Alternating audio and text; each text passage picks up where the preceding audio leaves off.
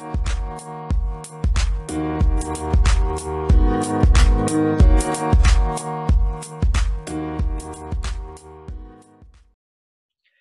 estos días en Colombia han pasado muchas cosas, desde masacres injustificadas hasta la renuncia de un intocable a su curul en el Senado.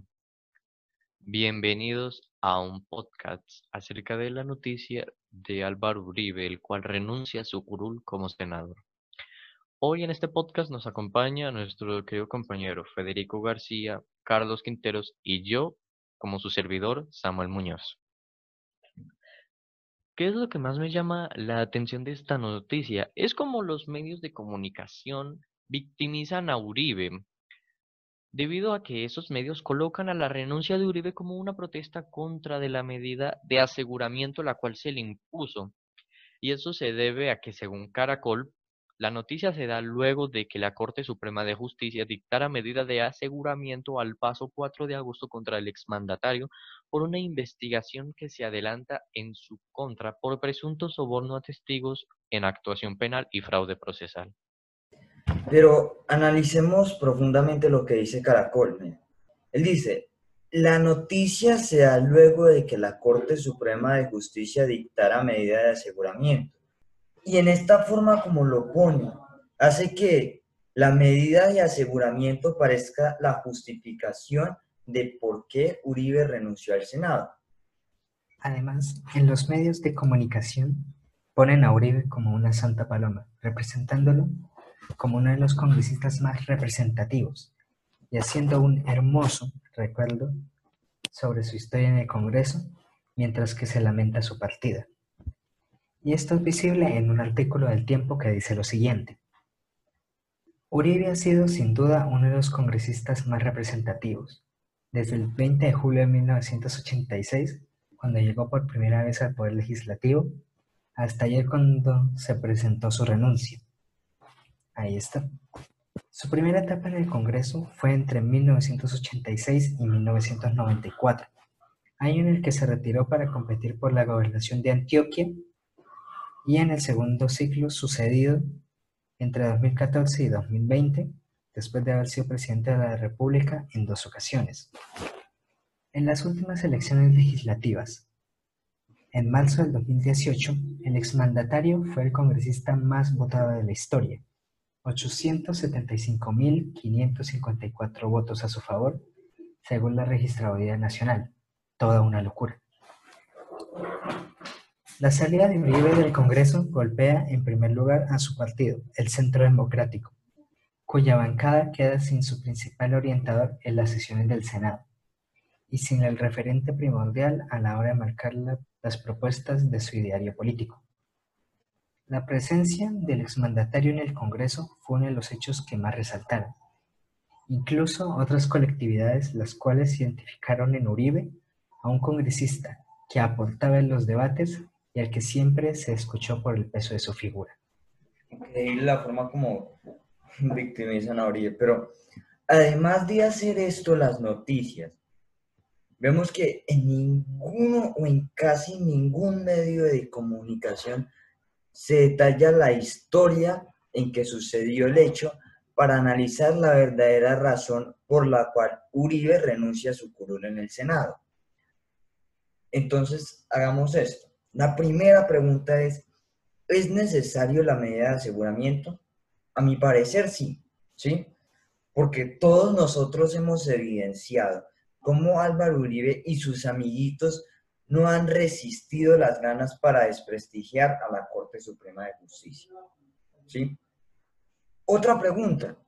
¿Realmente el senador renunció a su fuero como senador por estar inconforme con la medida de aseguramiento o fue algo más. A mi parecer, fue una estrategia. Porque los Danieles tuvieron acceso a un documento, más precisamente una sala de instrucción de la Corte Suprema fechada el 14 de agosto, es decir, cuatro días antes de la renuncia de Uribe al Senado. ¿sí? Allí la Corte señala la existencia de una actuación previa contra el senador por hechos relacionados con delitos de concierto para delinquir, homicidio agravado, secuestro, desplazamiento forzado y conexos declarados como crímenes de lesa humanidad. Entonces vemos como cuatro días antes ya la Corte le lleva un proceso y muy raro que cuatro días después esté renunciando al Senado y diciendo que el proceso tiene que pasar a la Fiscalía. Además, esto se termina de demostrar que la medida de aseguramiento contra el expresidente es necesaria y es obligatoria, ya que el artículo 308 del Código Penal Procedimental establece que el juez de control de garantías decreta que la medida de aseguramiento cuando uno de los elementos materiales probatorios se infiera razonablemente que el imputado puede ser responsable del delito. Y ahora una pregunta fundamental. Con todo esto, con la renuncia de Uribe, ¿la Corte Suprema pierde la competencia sobre su caso? Mm, no, pues no. Debido a que las, debido a que las actuaciones por las cuales se le implantan a Uribe fueron realizadas durante el periodo en el que Uribe ejercía como senador, y esto se debe a que el propio Uribe en un tuit del 2018 dijo, Nunca he eludido a la Corte Suprema para que ahora inventen que la renuncia del Senado es para quitarle su competencia. La actuación sobre testigos que me hacen la basan en hechos realizados a tiempo que ejerzo como senador, lo cual mantiene la competencia de la Corte. ¿Lo ven? Hasta el mismo Uribe admite que la Corte mantiene su competencia, lo cual me parece muy contradictorio a su declaración después, en la actualidad. Sí, en la actualidad con sus abogados diciendo que no, que el proceso pasa a la fiscalía. ¿sí? Y adicionalmente de lo que dice de Uribe, que me parece muy contradictorio el tuit que hace con lo que hoy está haciendo la verdad, miremos lo que dice Cepeda. Cepeda dice, durante estos años, numerosas circunstancias muestran que Álvaro Uribe Vélez habría aprovechado y abusado de su condición de congresista para sustentar su acusación a otro legislador, de estar comprometido en presuntos delitos de soborno y fraude procesal. La conducta delictiva que se investiga tiene vínculo imprescindible con su actividad o función congresional señaló Iván Cepeda en un comunicado. Asimismo, también dijo esto Iván Cepeda.